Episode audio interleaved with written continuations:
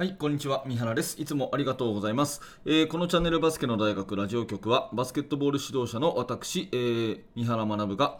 バスケットボールの話をしたり、コーチングの話をしたりして、一日一つあなたのお役に立つ情報をお届けしているラジオ番組です。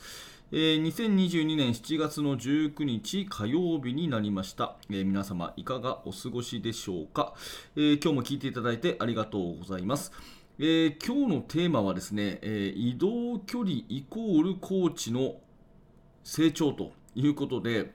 まあ、これ私の言葉というよりよく言われることなんですけどあの人の成長っていうのはその人が移動した距離に比例するよねっていうそんなお話聞いたことありませんかね、えーただただあの自分のねえー生活圏内だけで過ごすのではなくてえーいろんなところに行くそしていろんな人に会いに行く。人間関係を変ええー環境を変えるということが成長につながるっていうのを、えー実感したので、えーそんなお話を今日はしたいと思います。ぜひ最後までお付き合いください。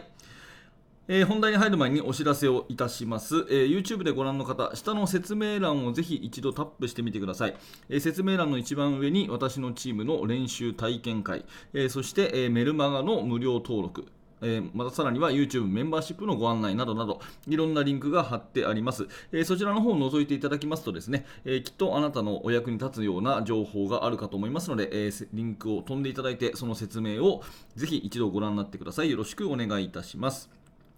えーさて、そんなこんなで今日の本題でございますが、移動距離イコール指導者の成長ということなのですが、なぜ私がこの話をしようかというとですね、えー昨日終わったのでお話をさせていただくと、今、東京都でね、えー日本バスケットボール協会 JBA の S 級コーチ講習というのがあってですね、まあ、S 級っていうのは、まあ、男子でいう B リーグとか、えー女子でいう WJBL とかね、えいわゆるトップ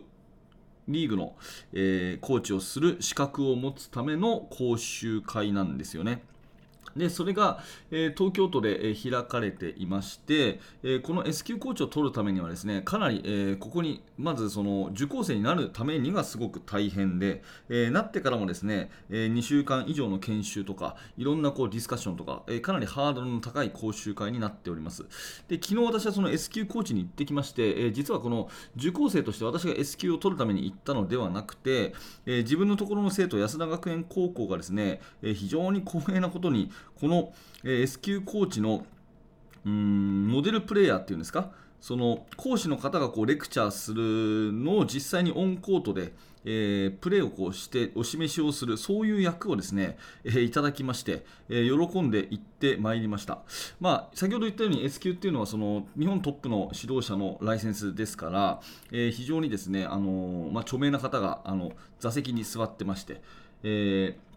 まあ、もちろん詳しくは言えないんですけれども、その受講生の方そのものが、あの多分ね、えー講習会をするようなことができるような方ばかりでですね、非常に私も身の引き締まる思いで会場に行ったんですね。えー中には久しぶりに十数年ぶりに会う方とか、えー初めてお会いする方とか、いろんな出会いがあって、私もたくさん名刺交換をしてですね、非常に楽しいひとときだったんですが、まあ、私たちが担当した、え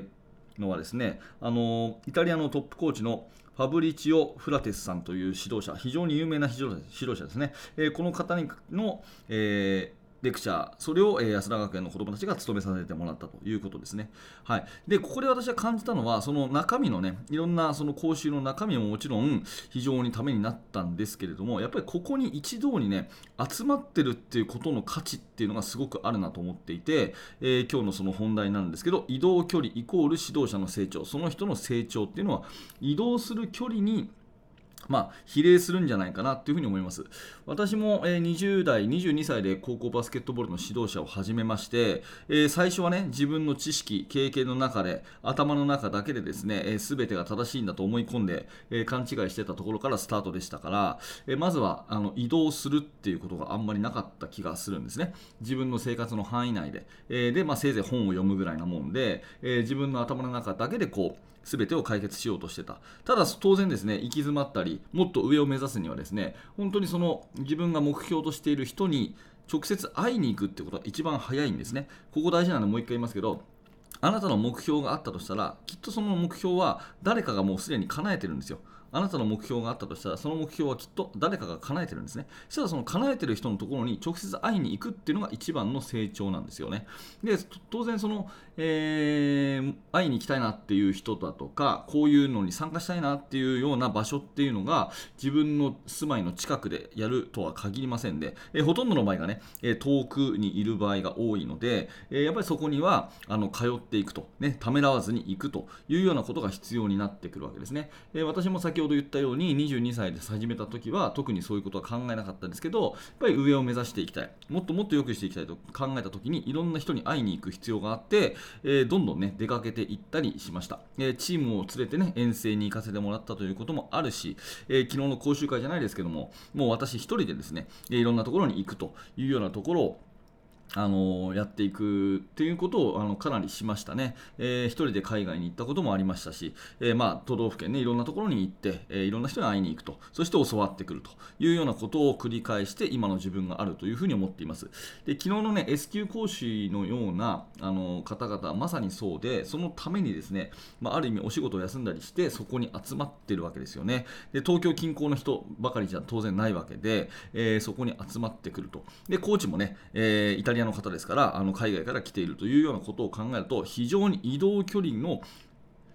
ある方々ばかりが集まっている空間なんで、やっぱり質が高いですよね、えー、当然のことながら。なので今日私が伝えたいことは、やっぱりどんどん人に会いに行く、そして移動していくっていうことが、えー、成長のその一つのね、バロメーターなんだっていうふうに考えると、ためらわずにどんどんどんどん移動していけるのかなと。逆に言うとね、自分の生活範囲だけで、えー、同じような日々を過ごしているっていうことだけやっていると、成長が止まってるっていうふうにも言えると思うんですよね。なのでその辺のね、移動距離が、えー、え自分の成長に比例するっていう考え方でいくと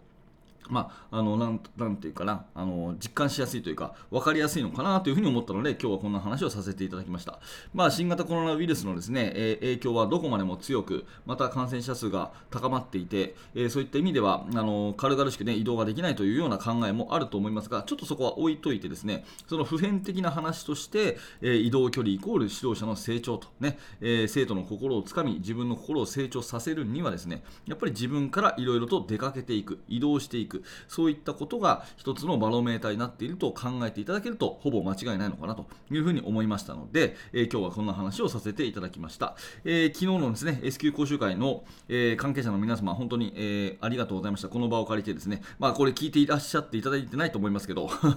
え気持ちとしてはですね、えこの場を借りて御礼を申し上げます。本当にいい経験させていただいてありがとうございました。はい、え今日のテーマは移動距離イコール指導者の成長ということで、えどんどん皆さんね出かけていって会いたい人に会って、え学びたいことを学んでいきましょう。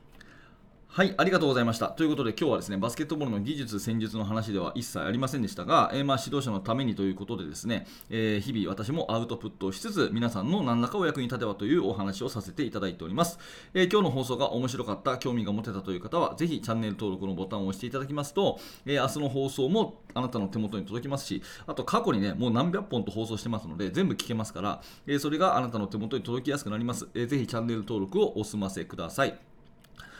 はい、えー、最後にですね、えー、バスケの大学研究室では、えー、現在進行形で手掛けている最新のチーム作りについて、えほぼ毎日2000文字ぐらいの記事を投稿しております。え Facebook の方では、えテキスト中心に、え YouTube メンバーシップの方では音声中心に学ぶことができますので、えー、ぜひ合った形でですね、えあなたに合った形で研究室参加していただければと思います。下の説明欄ぜひチェックしてみてください。はい、最後までありがとうございました。三原学でした。それではまた。